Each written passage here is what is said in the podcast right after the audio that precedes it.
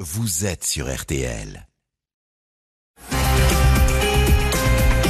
savez, il n'y a pas pire comme chagrin de perdre un enfant assassiné. Parce qu'on n'avait pas le droit de lui, ôter la vie. J'ai pas fini mon combat et je vais y arriver. Je vais y arriver. Vous verrez, vous aurez, vous verrez. Je vais y arriver.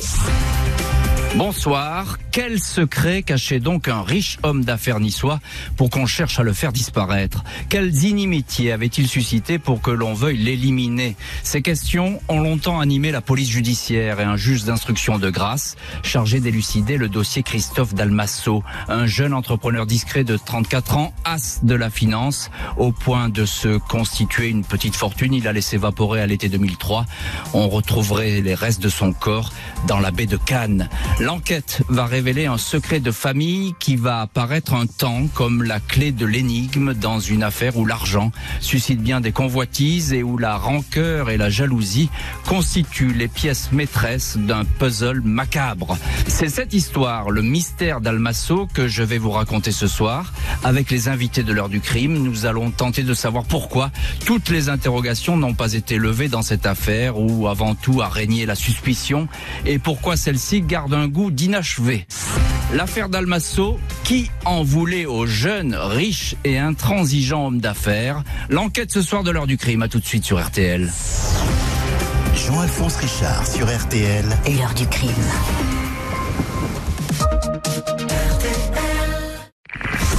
20h, 21h, Jean-Alphonse Richard sur RTL. Et l'heure du crime. Ce soir, dans l'heure du crime, l'affaire Christophe Dalmasso, homme d'affaires à la réussite discrète, dont les proches sont sans nouvelles à l'été 2003 à Nice.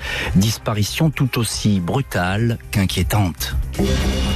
Ce mardi 2 septembre 2003, à la mi-journée, Christophe Dalmasso est au centre-ville de Nice, à proximité du centre commercial Nice Étoile. C'est ici qu'il passe quelques coups de fil depuis son téléphone portable. Ultime conversation au sujet de dossiers à régler. Puis soudain, plus rien. Le téléphone de cet homme d'affaires de 34 ans, divorcé, reste obstinément muet. Plus personne n'a de nouvelles. Personne non plus n'a croisé sa route dans l'après-midi. Christophe Dalmasso est soudain devenu invisible. Pas vraiment dans les habitudes du personnage. Un homme rigoureux, organisé, toujours à l'heure.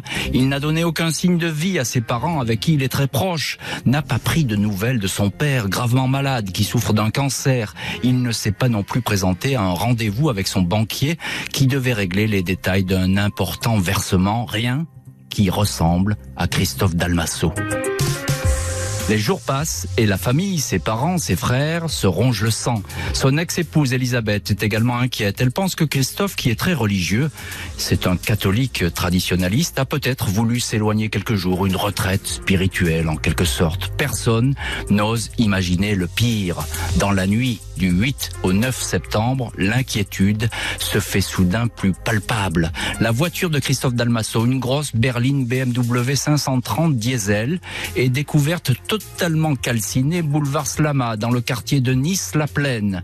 C'est l'un des frères du disparu, Laurent, qui n'a cessé de sillonner la ville à la recherche de Christophe, qui a aperçu le véhicule, méconnaissable, devant une concession auto. Le connaissant, j'ai compris qu'il avait dû se passer quelque chose de grave, confie Laurent au journal Nice Matin. Le 2 octobre, un mois après la disparition, un appel à témoins est lancé par la PJ niçoise. Il ne donne rien. Le parquet de Grasse va finir par ouvrir une enquête pour enlèvement et séquestration, procédure permettant de procéder à des investigations. Christophe Dalmasso ne semblait vivre que pour son travail. Un pied dans le garage familial, négoce auto à Cagnes-sur-Mer et un autre, de plus en plus important, dans la gestion de biens immobiliers dans laquelle il excelle, au point d'avoir amassé une petite fortune, une vraie réussite. Christophe Dalmasso est devenu rapidement très riche. Il pèserait 15 millions d'euros. Malgré cela, il habite dans un modeste studio de célibataire rue des Suisses à Cannes, dans le quartier résidentiel du Suquet. Bonsoir Didier Chalumeau. Bonsoir. Vous êtes ancien journaliste au Journaliste Matin et vous avez suivi euh, à l'époque. On va bien sûr entrer, euh, Didier Chalumeau, euh, dans la vie professionnelle et intime de Christophe Dalmasso au, au fil de cette enquête. Mais d'ores et déjà, qui est ce, ce, millionnaire, ce millionnaire si discret? Je crois qu'il est né en 1969 dans une famille de, de maraîchers, c'est ça? C'est ça. Alors Christophe Dalmasso est, est issu d'une famille de maraîchers canois qui sont euh, sur le marché Fortville de Cannes, un marché provençal très célèbre. Et euh, lui, c'est un garçon qui, qui travaille avec son frère dans un garage de, de voitures Subaru à Cannes-sur-Mer. Et sinon, il faisait, le, il faisait le marchand de biens pour, comme on dit un peu ici, il vendait des appartements à droite, à gauche. C'est ça, oui. voilà. Et donc, il, il, il, il, est connu dans la région. Hein. C'est quelqu'un qui, qui bosse beaucoup, qui est très actif ah, dans ce ah, milieu immobilier. travailleur. C'est un, comme on dit, c'est un très gros bosseur. Hmm. Il travaille énormément et euh, il a accumulé euh, pas mal d'appartements. Et sinon, bah, c'est quelqu'un de très, de, de très religieux, euh, quelqu'un qui était un, un pratiquant, qui avait une foi catholique très affirmée. Alors justement, un, petit point là-dessus, on s'arrête parce que je crois que c'est un, un, catholique quasiment traditionnaliste, c'est ça hein, Il, est, il, va, il va à la messe, il demande même, je crois, j'ai cru lire quelque part, et c'est sans doute peut-être sous votre plume à l'époque, qu'il demande à, à, ses parents, à sa famille de faire la prière avant de manger. Oui, alors il est très, il est très catholique limite traditionnaliste. Enfin, il est pas, il pratique pas le rite de Monseigneur Lefebvre. Il est très, euh, très, très, très, très, très engagé dans sa foi et très pratiquant et très pratiquant. Alors c'est déjà un, portrait qui est un petit peu contrasté parce qu'il y a à la fois euh, ce côté euh, très euh, un peu un peu secret, très pratiquant, cette foi qui, qui l'habite, et puis de l'autre côté, c'est un, un, négociateur redoutable. On dit qu'il gère son argent au plus près, c'est ça. Hein il, il se fait pas remarquer, et pourtant il a une petite fortune déjà disons qu'il était qualifié de quelqu'un d'intransigeant euh, en affaires, c'est-à-dire que ben, euh, dès que l'un de ses locataires avait une dette euh, ou un impayé, ben, il s'occupait de recouvrir lui-même la dette euh, et il était très sévère. Alors, il utilisait des moyens légaux, bien sûr, mhm. mais euh, il, il, ne prenait pas d'avocat. Il, euh, il s'en occupait lui-même. Il s'était même cultivé en droit pour euh, pour mieux gérer ses affaires. Il avait acquis ainsi une, une bonne culture juridique et il était devenu euh, redoutable. Ouais, redoutable au point que certains diront qu'il était même brutal. Hein. C'est ce qui est dit à, à l'époque par certaines personnes qui ont eu affaire à lui. Bah, disons que je crois qu'il y a eu une tentative d'incendie de, de l'un de ses biens parce que euh, d'une vengeance d'un d'un locataire qu'il avait un petit peu euh, contraint à payer quoi. Euh, voilà, donc il mettait la pression, mais avec des moyens légaux toujours. c'est ça. Donc tentative d'incendie. Alors ça, ça fait penser tout de suite évidemment Didier Chalumeau à, à, cette voiture, la voiture qui lui appartient, qui a été brûlée. Et, et ça, vous qui connaissez bien le, le, le milieu du crime, les faits divers, Didier Chalumeau, ça sent quand même très fort le, le règlement de compte. Ça, ça respire tout de suite l'intimidation, le racket. Bah écoutez, euh, au début de l'enquête, euh, effectivement, lorsque cette voiture a été retrouvée incendiée dans la plaine de, dans la plaine du Var, c'était une BM euh, une 325, je crois, si ma mémoire est bonne. un, modèle un peu plus gros, mais c'est pas grave. Hein. Un, peu plus gros, modèle un peu plus puissant. ouais. Mais du coup, alors qu'il était portier disparu, cet incendie a, a, vraiment confirmé qu'il y avait une piste criminelle. Ouais, c'est ça. Donc on a cherché, on a cherché de toute manière à lui nuire, c'est ça. Hein alors, du coup, la, la, disparition volontaire, euh, la quête mystique et tout ça, c'est un peu effondré, quoi. Oui, euh, on, on, ne croit pas, on ne croit pas tout de suite à cette piste, euh, ce, un monastère, enfin, etc. Quelqu'un qui serait parti comme ça euh, faire une retraite spirituelle on y croyait un petit peu quand même, c'était possible parce qu'il était vraiment très mystique, mais sa famille n'y croyait pas trop. Et dès l'instant qu'on a euh, qu'on a découvert la voiture, bah, la piste criminelle euh, s'est affirmée, quoi. La police judiciaire niçoise va alors creuser avec acharnement la vie professionnelle et privée de l'homme d'affaires. Christophe Dalmasso était sans doute un homme discret, un ex-époux éprouvé par un divorce, mais aussi un businessman impitoyable et redouté. L'affaire Dalmasso, disparition, vengeance ou assassinat L'enquête ce soir de l'heure du crime, on se retrouve tout de suite sur RTL. Jean-Alphonse Richard sur RTL. L'heure du crime. 20h, 21h. L'heure du crime sur RTL. Ce soir, heure du crime consacrée à l'affaire Dalmasso, un très riche homme d'affaires niçois disparu au mois de septembre 2003. La clé de cette évaporation se cache peut-être dans les activités professionnelles multiformes de l'intéressé et sa fortune. Dans les mois qui suivent la disparition de Christophe Dalmasso, la PJ niçoise se plonge dans les affaires du disparu. Il avait beau ne pas faire parler de lui, ne jamais vouloir se faire remarquer, Christophe Dalmasso était un redoutable financier. Très vite, la vente de voitures d'occasion dans le garage de son frère ne lui a plus suffi. Il s'est lancé avec beaucoup de succès dans l'immobilier, la gestion de biens, les achats et ventes d'immeubles. Il prospère dans le triangle Grasse, Cannes, Nice. Il réalise aussi des investissements en Angleterre en Italie. En une quinzaine d'années, il se bâtit ainsi en solo un petit empire. Il ne parle jamais de ses affaires à quiconque et même ses proches, sa famille, ne sont pas tenus au courant de ses activités. Christophe Dalmasso cultive le secret et peut-être des inimitiés. Il est réputé intransigeant, impitoyable avec ses créanciers, très procédurier, au point de les traîner en justice et défendre parfois lui-même ses propres intérêts.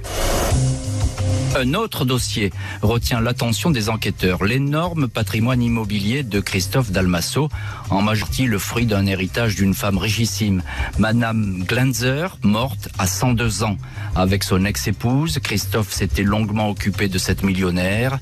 À sa mort, elle lui avait légué un somptueux immeuble, avenue Foch à Nice, le château de Beaulieu, mais aussi pas moins de 21 hectares en Corse, à l'île Rousse, le domaine de la Pietra, doté d'un terrain constructible de 5 hectares. Un héritage qui a causé quelques soucis à Christophe Dalmasso. Des cousins de la centenaire ont déposé plainte contre lui pour abus de faiblesse. Il a été relaxé en 2001, relax confirmé en 2002. Les terrains très convoités de l'île Rousse auraient-ils causé des ennuis à Christophe Dalmasso? En l'état des investigations, la PJ n'exclut aucune piste. Des enquêteurs qui n'écartent donc pas non plus une possible piste privée de ce côté-là, il est établi que Christophe Dalmasso, après s'être marié très jeune à Elisabeth, une professeure de français plus âgée que lui, a vécu en 1997 un divorce très difficile. Avec son épouse, il partageait la même foi catholique et le goût de la discrétion. Il avait adopté sa fille, Lucie, qui avait alors 5 ans. C'est à l'issue de cette séparation mal vécue qu'il se serait jeté avec frénésie dans le business, changeant de vie et d'habitude. Didier Chalumeau, je reviens vers vous. Vous êtes ce soir l'un de nos invités euh, dans l'heure du crime, ancien journaliste euh, à Nice Matin. Alors il y a la constitution de cet énorme patrimoine immobilier qui véritablement pose question parce que c'est quelque chose tout de même euh, d'inhabituel, d'inattendu, avec ce domaine en Corse dont il a hérité d'une vieille dame, le domaine de la Pietra. Est-ce que la police à l'époque est très intéressée par cette affaire? Oui, quand même, parce que, euh, bon, comme vous l'avez rappelé à l'instant, euh, la famille de cette euh, centenaire corse avait intenté un procès à Christophe Nassau pour abus de faiblesse. Euh, bon, le, le, procès avait donné euh, lieu, un non-lieu pour euh, Christophe Dalmasso, mais malgré tout, ça pouvait effectivement susciter des jalousies parce que c'est un magnifique domaine, mmh. dont une partie constructible, et ça a été une des pistes, mais il n'avait pas que ça dans son patrimoine. C'est-à-dire, il avait aussi beaucoup d'immobilier, etc., Alors, beaucoup d'argent? Alors lui-même habitait dans un tout petit studio à Cannes. Ce, à côté qui, du... Alors ça, arrêtez-vous là une seconde, là, si vous voulez, euh, Didier Chalumeau, parce que ça, c'est très, euh, c'est très étonnant. C'est quelqu'un qui brasse des millions et il vit, euh, je crois, seul hein, dans, dans, ce petit studio ah oui, il, avec il, une kitchenette quasiment. C'est ça, il vit dans un studio qui est près du lycée euh, Stanislas à Cannes, euh, près du Suquet, où euh, c'est le quartier historique de Cannes. Hein. Mm -hmm. Et c'est tout petit, c'est un quartier euh, tout à fait euh, paisible et traditionnel. C'est pas c'est pas le quartier de la Californie des milliardaires de Cannes. C'est ça. Et, et, donc, alors, on revient sur son patrimoine euh, immobilier conséquent, c'est ça ce que vous dites. Hein? Ben, dans l'héritage de Madame euh, la Kirchner, enfin comment elle s'appelait, Dame Corse là. Oui, c'est ça. Et en fait, euh, il a également hérité donc du château Beaulieu. Madame Glenzer. Denzer, voilà. Il avait hérité également du château Beaulieu, qui se trouve être un, un très très beau bâtiment, un hôtel particulier qui touche le commissariat de police de Nice. Voilà. Donc pour ça, la petite histoire. Voilà, donc ça c'est un, un, très bel immeuble au, au cœur de Nice, c'est ça? Hein ah bah écoutez, c'est près du quartier Carabassel, du Bouchage, à côté du commissariat, près de l'hôpital Saint-Roch. C'est effectivement un beau quartier. Voilà. Alors il y a eu euh, dans la vie de, euh, de Christophe Dalmasso euh, un événement important euh, pour lui, un événement privé, c'est son divorce. Il, a resté, il est resté, je crois, dix ans avec euh, avec une femme, une prof de français. Ce divorce a été, dit-il, en tout cas à ses proches, qui a été très douloureux. Et on dit qu'ensuite sa vie a tout de même changé. Et notamment, il y a ces histoires. Il fréquenterait. Euh, alors là, c'est ce que, évidemment, ce que ce que j'ai lu dans, dans la documentation pour préparer cette, cette émission de l'heure du crime. Euh, il fréquenterait des, des, femmes slaves. Il fréquenterait aussi un cabaret euh, à Mougins, euh, un cabaret russe. tout cela est, est, est, vrai? Tout cela est avéré? Il fréquentait effectivement le, Saint-Pétersbourg, qui est un qui est un restaurant euh, russe, mais qui n'a rien d'un cabaret coquin. Hein. C'est un c'est un restaurant russe euh, dans les beaux quartiers de Mougins. Euh, où effectivement c'est un, où il y a des dîners dansants et une ambiance euh, slave musicale, mais c'est pas c'est pas un endroit coquin du tout comme on a pu le dire quoi. Il cherchait à refaire sa vie en tout cas, hein. ça c'est ce qui ressort bah, aussi des, ça, des, ça, effectivement, des investigations. A priori, il avait très très mal vécu son divorce et euh, les derniers temps, il avait un petit peu mis la religion de côté, on va dire pour euh, non pas s'encanailler, mais effectivement, il sortait euh, à la recherche de l'âme sœur. Voilà à la recherche de l'âme sœur. Alors euh, Didier Chalumeau, on a l'impression quand même à ce stade de l'enquête, euh, on, résume un petit peu la situation. Euh, on a un homme d'affaires richissime qui a disparu, aucun corps n'est retrouvé, aucun témoin ne s'est manifesté. On a l'impression que là, la PJ niçoise, si je puis dire, l'antenne de la police judiciaire niçoise a un peu de mal quand même. C'est compliqué cette affaire. Oui, parce que à l'époque j'avais fait un papier qui est, que j'avais titré Autant de pistes que d'affaires. Et en fait, euh, il avait eu tellement de contentieux euh, dans ses affaires immobilières euh, qu'il y avait quand même beaucoup de gens qui étaient susceptibles de lui en vouloir. Mm. Donc il y a eu un gros gros boulot pour éplucher tous les tous les contentieux qu'il a eu, parce qu'il faut quand même savoir qu'il allait lui-même au tribunal pour plaider euh, dans oui, ces affaires. Ça, on l'a, on l'a bien rappelé. Effectivement, il était très volontariste euh, sur la question. Je suppose, encore une petite question, mais je suppose que à, à l'époque, euh, le milieu, les, les, gens du milieu, etc., sont euh, auscultés, comme on dit, c'est-à-dire que on, on, va sans doute faire des descentes euh, pour savoir euh, si on est au courant d'une, d'un quelconque enlèvement ou voire pire d'un meurtre. Des descentes, non, parce qu'en fait, dans la téléphonie de Christophe Dalmasso, il était en contact avec aucun voyou aucun membre du grand banditisme. Euh, c'est quelqu'un qui avait une vie euh, très simple, il fréquentait effectivement beaucoup l'église, et ses amis n'étaient pas du tout dans le banditisme. Donc euh, c'est une piste, le, grand banditisme, qui a été assez rapidement écarté, parce que les, enquêteurs ont fait ce qu'on appelle son environnement, et ils ont vu qu'il n'avait pas du tout de fréquentation dans le banditisme de la Côte d'Azur. quoi. Malgré toutes ces recherches, la PJ niçoise piétine. Il va falloir attendre presque un an pour qu'une trace de Christophe Dalmasso soit retrouvée. Un puzzle macabre va alors peu à peu se mettre en place.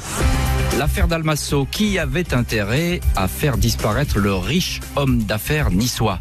L'enquête ce soir de l'heure du crime, à tout de suite sur RTL. L'heure du crime, présentée par Jean-Alphonse Richard sur RTL.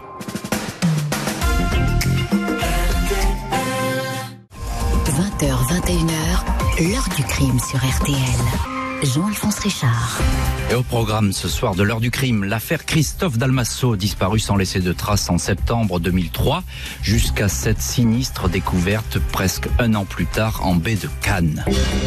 Entre le 8 et le 28 août 2004, des restes humains sont découverts à deux endroits de la Côte d'Azur par des baigneurs. Les CRS maîtres nageurs sauveteurs remontent ainsi les fragments d'un corps, les uns au port du Mouret Rouge à Cannes, les autres près de la base nautique de Golfe-Juan. Le cadavre, un homme, n'a pas été dépecé. Les légistes estiment qu'il est mort depuis plusieurs mois. Il aurait été sommairement enterré dans le secteur. Les fortes pluies des dernières semaines, se changeant parfois en torrents de boue, auraient fait ressurgir le corps, le disloquant et l'entraînant vers la mer. Quelques mois plus tard, les analyses ADN vont confirmer à 100% que l'inconnu de la baie de Cannes est bien Christophe Dalmasso. Avant même la découverte, puis l'identification du corps, les choses ont un peu bougé dans l'enquête Christophe Dalmasso. Le 9 janvier 2004, sa mère, Renée, s'alarme de constater qu'un certain Edno Borba da Silva, surnommé Mareco, un Brésilien de 29 ans, essaie d'encaisser quatre chèques avec la signature contrefaite de son fils. L'homme est un artiste de rue, danseur de capoeira, discipline qui est aussi un sport de combat. Borba est l'un des locataires de Christophe Dalmasso au Palais Beaulieu, transformé en résidence. Le professeur de capoeira, entendu par la PJ, reste évasif. Il indique avoir de très bons rapports avec son propriétaire. Il lui aurait vendu des terrains au Brésil, réglés avec ses fameux chèques. Les enquêteurs vont finir par perquisitionner le studio du Brésilien. Il est en possession d'une carte de crédit au nom de Christophe Dalmasso. Il est mis en examen pour enlèvement et séquestration par un juge de grâce et écroué. L'identification du corps de Christophe Dalmasso quelques mois plus tard relance les investigations et l'intérêt porté au Brésilien danseur de capoeira. Le chef d'inculpation est changé en assassinat et Mareco se montre alors plus bavard. Coup de théâtre, il met en cause Lucie Dalmasso, la fille adoptée par l'homme d'affaires. Il explique que la jeune femme, désormais âgée de 22 ans, étudiante en psychologie, après avoir séjourné deux ans aux États-Unis, que cette jeune femme a tout manigancé. Elle reprochait à son père sa pingrerie. Elle a organisé son assassinat. Les parents de la victime chargent également Lucie. Rappelle que celle-ci avait déposé plainte contre son père pour une histoire d'argent. Elle aurait eu peur de ne pas avoir un sou de la part d'un père inflexible, question finance, et se serait ainsi vengée. Lucie nie farouchement toute participation au crime. Elle est pourtant mise en examen pour assassinat et écrouée. Bonsoir maître Philippe Soucy. Bonsoir. Merci beaucoup d'être euh, dans l'heure du crime ce soir euh, depuis euh, Nice au téléphone de l'heure du crime. Merci d'avoir accepté cette invitation. Vous avez été l'avocat et je crois que vous l'êtes toujours l'avocat de, de Borda da Silva, le Brésilien.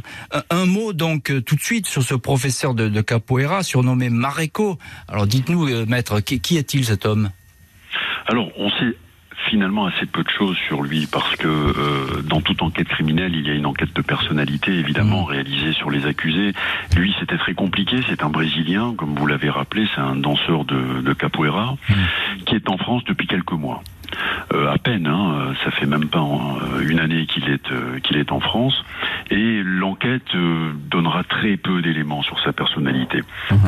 Donc, quand on arrivera au procès, on aura assez peu d'éléments sur ce qu'il faisait au Brésil, sur sa vie. On a quelques éléments sur sa famille, mais voilà, c'est quelqu'un qui est connu au demeurant à Nice. Hein, déjà, on le on le connaît, on le reconnaît dans la rue à travers ce, ce spectacle. Ce spectacle. Il, il, se produit effectivement dans, dans les rues où il, il, se fait un petit peu d'argent de, sûrement. Euh, euh, voilà. Qu'est-ce qu'il raconte euh, votre client Bordada Silva, ses liens avec Lucie, la fille donc de, Christophe Dalmasso? Donc les deux sont en couple. Hein, voilà le, lien, c'est qu'il la rencontre assez peu de temps après son arrivée sur la Côte d'Azur.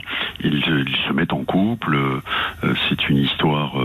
c'est d'ailleurs au procès, on aura des échanges là-dessus, histoire mmh. d'amour ou, ou, autre chose qu'une histoire d'amour. En tout cas, lui, il décrit cette histoire comme une histoire d'amour. La, la, fille adoptive de Christophe Dalmasso décrit le, le contraire, mais peu importe.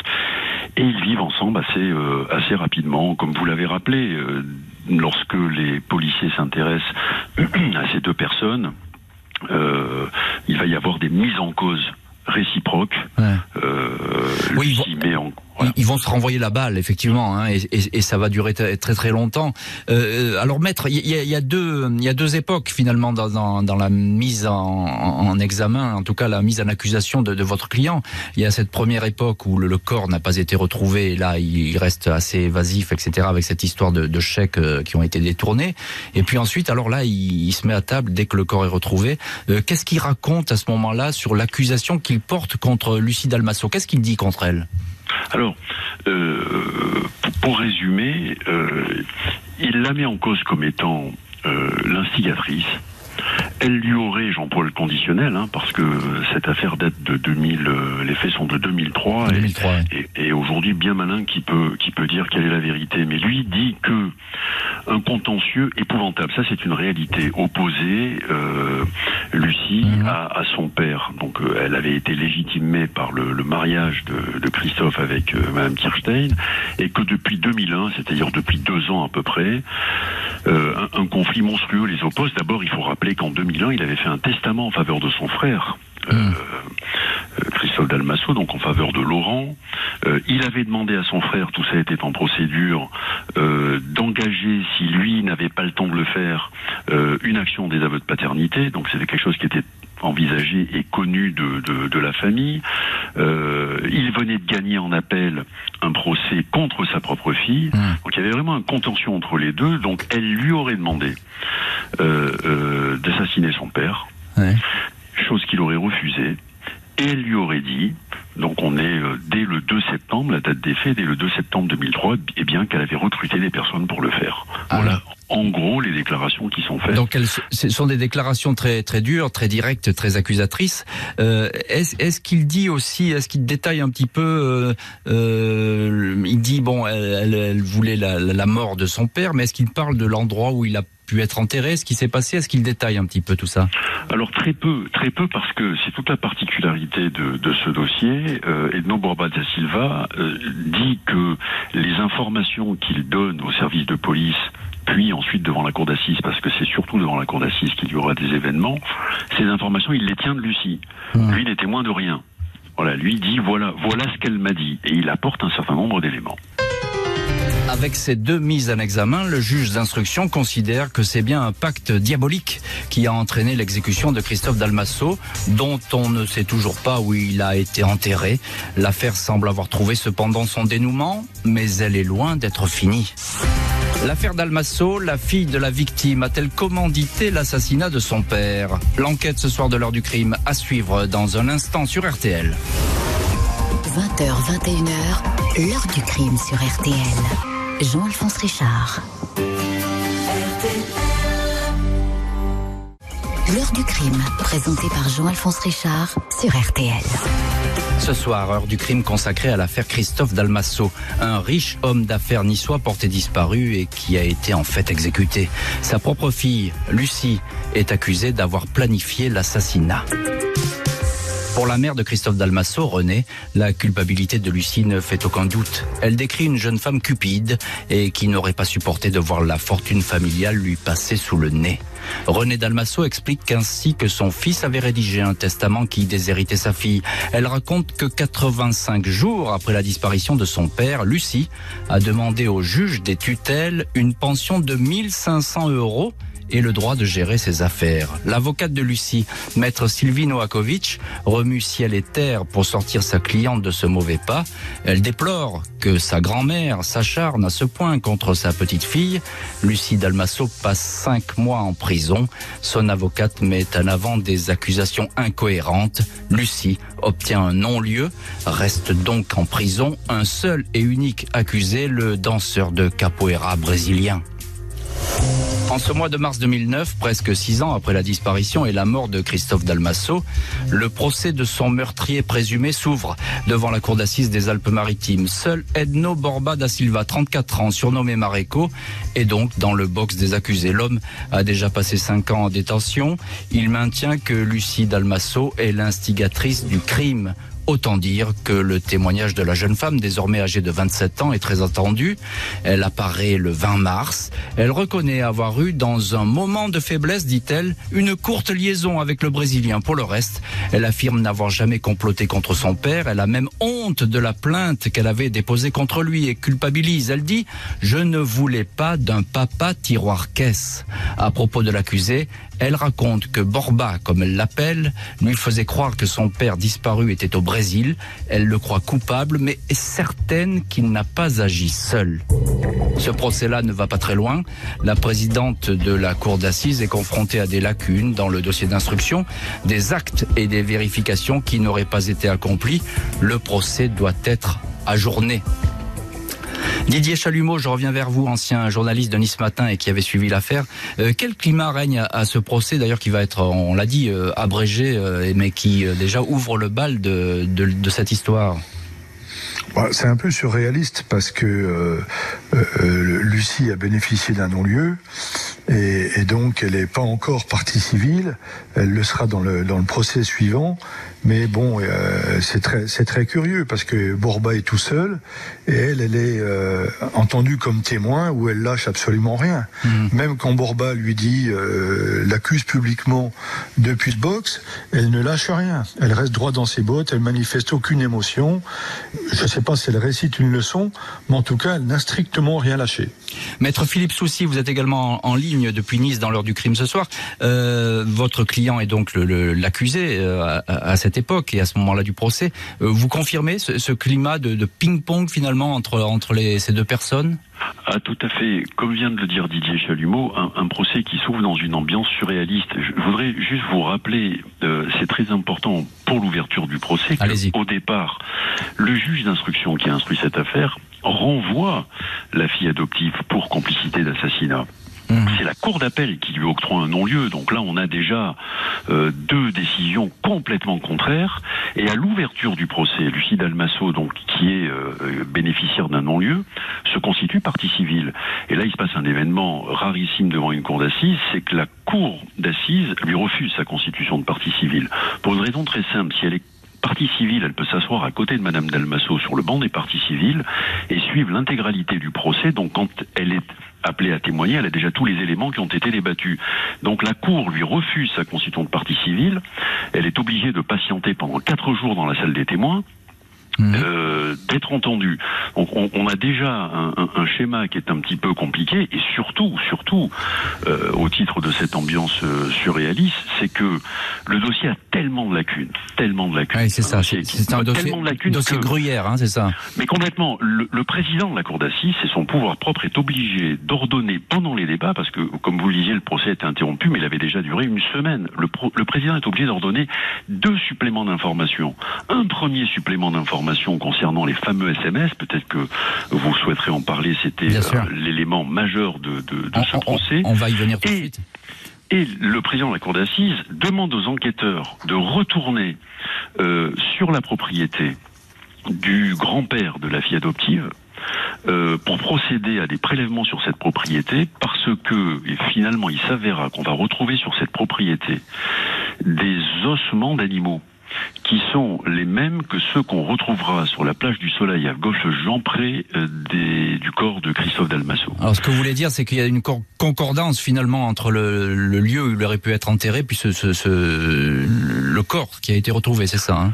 Bah, C'est-à-dire que les enquêteurs étaient convaincus que dans un premier temps, le, le corps de, du malheureux Christophe Dalmasso avait été peut-être, sans doute, en tout cas selon eux, enterré sur la propriété euh, du grand-père de, de, de, la fille adoptive. Hmm. Et qu'ensuite il avait été déterré, puis euh, jeté dans le vallon de l'Aube, euh, et la propriété est entre le vallon de l'Aube et la plage de Goljuan. Mhm. Et comme vous le disiez, du 8 au 23 août à peu près 2004, on retrouve des, restes euh, des ossements mhm. humains suite à des intempéries qui ont eu lieu sur la mhm. Côte d'Azur euh, début août 2014. Donc là-bas, les enquêteurs, pendant le procès, on suspend le procès pendant quelques heures, vont sur place, ils récupèrent des ossements d'animaux, et avec le procédé du Blue Star, surtout sur certaines parties de cette propriété, on retrouve du sang. C'est déjà un motif, si vous voulez, de supplément d'information. c'est ce qui va arriver. Dans tous les cas, on a, le sentiment, effectivement, ce que vous dites, euh, Maître Souci, et ça sera reconnu d'ailleurs par toutes les parties, euh, que le procès est, alors dans le désordre. Hein. On peut, on peut pas avancer beaucoup plus. Euh, vous avez évoqué il y a un instant les, fameux SMS, alors qui ont été transmis entre Lucie, je crois, et puis le danseur brésilien.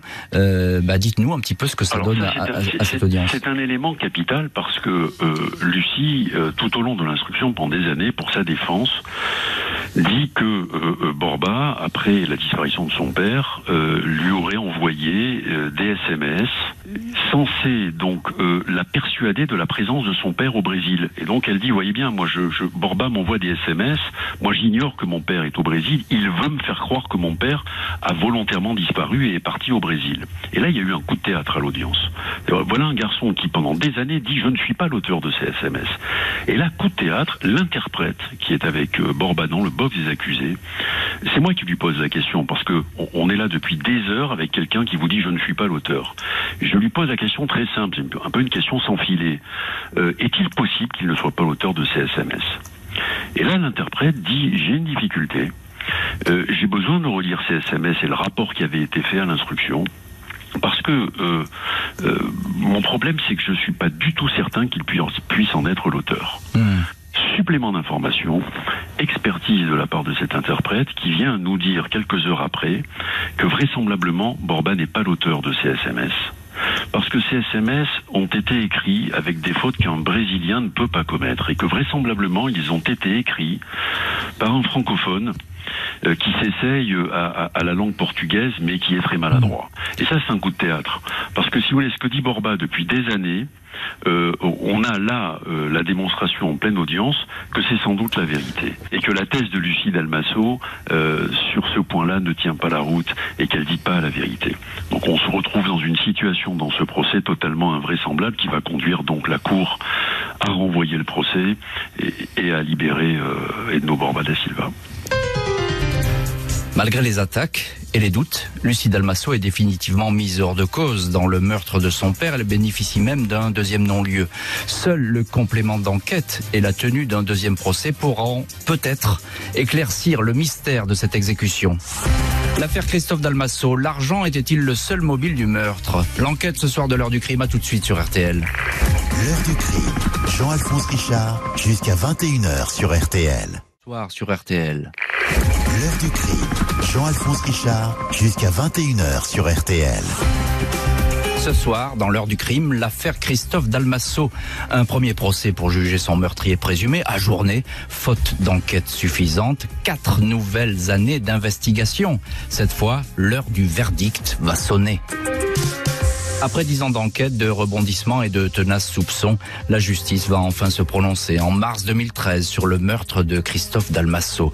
Même si cette fois le box des accusés est déserté, le Brésilien Edno Borba da Silva, considéré comme le principal responsable de l'enlèvement suivi de l'exécution de l'homme d'affaires, le Brésilien est absent, libéré et placé sous contrôle judiciaire avant cette nouvelle comparution aux assises. Il a pris le large. Il avait averti son avocat Philippe Soucy qu'il quittait la France. On ne l'a pas retrouvé depuis. Il sera donc jugé en son absence. Trois personnes comparaissent également, deux demi-celles, des délinquants de bas étage qui auraient été rémunérés pour brûler la voiture de la victime et puis un autre homme qui aurait aidé à transporter le corps. Cet accusé, Vissem Krayem, un ami du Brésilien en fuite, indique que celui-ci lui avait demandé de discrètement se débarrasser de sacs de gravats. Il avait alors noté quelque chose de mou à l'intérieur. Le Brésilien lui aurait ensuite demandé d'enterrer le corps. La fille de Christophe Dalmasso, Lucie, un temps accusée d'assassinat, revient témoigner. Elle décrit Edno Borba da Silva comme un mythomane violent et jaloux, très dangereux, qui lui a fait croire pendant des mois que son père avait volontairement disparu. Je l'ai cru, J'étais complètement idiote, dit-elle. Audition de 7 heures, pendant laquelle elle ne cesse de répéter qu'elle a été manipulée. Le jeudi 21 mars 2013, les jurés de la cour d'assises tranchent. Edno Borba da Silva est condamné en son absence à la perpétuité. 7 ans pour Vissem Krayem, 2 et 3 ans pour les brûleurs de voitures. Lucie Dalmasso quittera le tribunal en sanglots, heureuse de ces condamnations, mais indiquant avoir été détruite par tous ces mensonges. Maître Philippe Soucy, je reviens vers vous. Vous êtes toujours au, téléphone ce soir de, de, l'heure du crime. Euh, alors, euh, ben voilà, voilà, votre client est en fuite. Il a, il a pris le large, comme j'ai dit, euh, et, et, il a pris soin tout de même de vous prévenir de, de cette absence, de ce départ. Oui, c'est une situation très particulière. Quand la cour d'assises en, 2009 renvoie le procès, je fais une demande de mise en liberté, euh, évidemment immédiatement, il était détenu depuis quatre ans et demi. La cour le libère, ce qui est tout à fait l'application du droit. Et euh, parallèlement, c'est pour ça que cette procédure est complètement dingue et surréaliste. Le parquet général d'Aix-en-Provence, euh, ce qui est rarissime, va requérir la réouverture sur charge nouvelle de l'information suivie contre Lucie Dalmasso. Donc on reprend les investigations euh, la concernant de zéro et finalement elle bénéficiera d'un non-lieu. Monsieur Borba est dehors, euh, donc euh, en, liberté sous contrôle judiciaire et c'est vrai qu'un jour je reçois un coup de téléphone de sa part dont d'ailleurs j'informerai le juge d'instruction bien sûr et, la partie civile et même la presse puisqu'il me l'avait demandé, dans lequel il me dit que sa situation est devenue insupportable puisqu'il est en liberté mais sans papier il peut pas travailler, mmh. que sa situation est insupportable sur le plan psychologique, sur le plan matériel et qu'il quitte le territoire national. Et, c'est la dernière fois que je l'aurais eu euh, que je l'aurais eu au téléphone, c'est vrai qu'il m'a dit qu'il viendrait au procès. Il n'est pas venu. Et, il n'est pas venu. Et il n'est pas venu. Et, d'ailleurs, on ne sait toujours pas aujourd'hui euh, ce qu'il devient il est, très certainement chez lui au, Brésil, maître. Hein, c'est ça en, deux mots. Peut-être, hein, peut-être. Peut absolument rien. Dans tous les, dans tous les cas, il est dans la nature et il ne s'est pas présenté à, ce procès. Bonsoir René Dalmasso. Bonsoir. Merci beaucoup de nous avoir rejoints euh, quelques minutes dans l'heure du crime. Vous êtes la mère de Christophe Dalmasso. Alors, on a raconté cette, affaire, on a raconté ce, cette difficulté à obtenir la vérité dans ce dossier. pourquoi cette conviction, pour vous, de votre côté, que Lucie est coupable Deux non-lieux à son bénéfice? Votre fils, vous, en avez parlé, il se sentait menacé? Un jour, il me dit, tu sais maman, si on te demande une rançon, tu paies pas. Alors je, le regarde, stupéfaite. Je lui dis, mais qu'est-ce que tu me racontes? Il m'a dit, maman, alors je lui dis, tu sais bien, tu me connais, Christophe, je donnerai tout ce que j'ai. Mais je n'ai pas approfondi, j'ai pas cherché à comprendre. C'est pour ça que je m'en veux terriblement. Et lui, il m'a répondu textuellement Ce n'est pas la peine, maman. Ils me tueront quand même parce que je les reconnaîtrai. Et voilà. Et il me disait, euh, mais il n'en disait pas plus, il était assez secret, vous voyez. Hmm. Simplement, il me disait La froideur de Lucie me fait peur. La, froideur de Lucie me fait peur. Ça, c'est votre sentiment. Vous le donnez ce soir euh, dans l'heure du crime. Euh, je rappelle hein, que, Lucie n'est pas n'est pas présentée comme comme coupable hein, et qu'elle a bénéficié de double non-lieu dans cette affaire. je suppose, Madame Dalmasso, que pour vous cette affaire n'est pas terminée? ça fait 17 ans que je me suis investie dans l'enquête criminelle de mon fils pour qu'il existe encore mais Christophe a été assassiné, euh, mais la vérité n'est pas sortie. On a diabolisé Christophe pour le rendre responsable de ce qui lui est arrivé. Honteux, honteux. le, dossier a été plombé. On parle de découpage de corps qui est formellement contredit par, par deux médecins légistes on a, on a plombé le dossier, mais moi je continuerai mon combat jusqu'à la fin de mes jours, mais je veux la vérité. Je veux pas que ce crime reste impuni. On n'a pas le droit d'enlever la vie d'un être humain on n'a pas le droit. Jusqu'à la fin de ma vie, je me battrai. Et là, je repars au combat. J'ai une nouvelle avocate. Vous avez une nouvelle avocate. Maître, Maître Philippe Soucy, euh, vous êtes euh, en, ligne dans l'heure du crime. Euh, j'entends bien ce que dit Madame Dalmasso, effectivement, et son combat est, est légitime. Elle estime que la vérité n'a pas été faite dans cette histoire. C'est aussi votre sentiment, Maître? Ah, c'est tout à fait mon sentiment.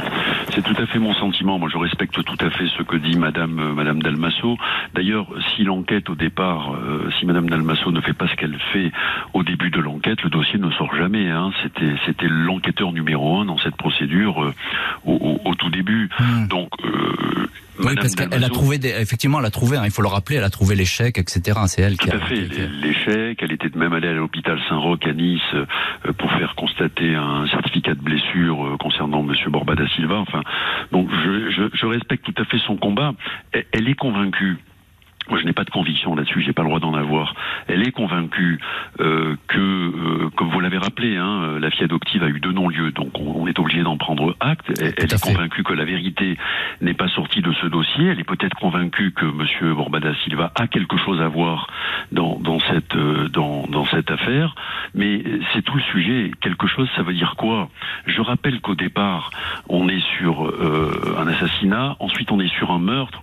Voyez-vous, pendant les débats, l'affaire ne tenait tellement pas que pendant les cinq premiers jours de débat, quand on était dans le premier procès, la présidente avait annoncé qu'elle poserait la question subsidiaire de complicité de meurtre.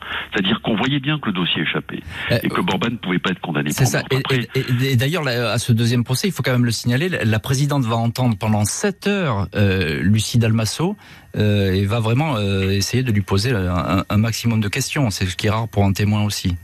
Tout à fait. Donc on est toujours dans ce climat de, de, de suspicion, selon vous, maître, euh, dans cette affaire? C'est quelque chose qui reste C'est ce qui caractérise cette affaire? Ce qui caractérise cette affaire, c'est que euh, bon, euh, il y a un principe intangible hein, qui n'est pas écrit, mais quand une affaire commence mal, elle finit mal. Euh, cette affaire a très mal débuté. On, on est là aujourd'hui, 17 ans après, comme vient de le rappeler Mme Dalbasso. on n'a pas la vérité. On n'a pas la vérité.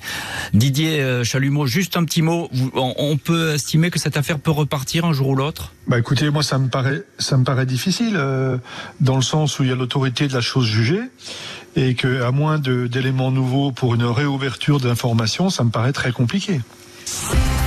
Merci beaucoup Didier Chalumeau, maître Philippe Soucy, madame Renée Dalmasso d'avoir témoigné dans cette heure du crime, l'affaire Christophe Dalmasso qui peut-être, euh, donc on ne sait pas, va rebondir. Nous suivrons évidemment euh, ce dossier de près. Merci à l'équipe de l'émission, Justine Vignot, Marie Bossard à la préparation et à la réalisation Marc Bisset.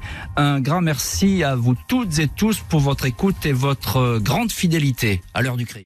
Pour écouter RTL au travail, Sur la route, dans les transports dans votre jardin, et où que vous soyez, téléchargez dès maintenant et gratuitement la nouvelle application RTL. RTL, toujours avec vous.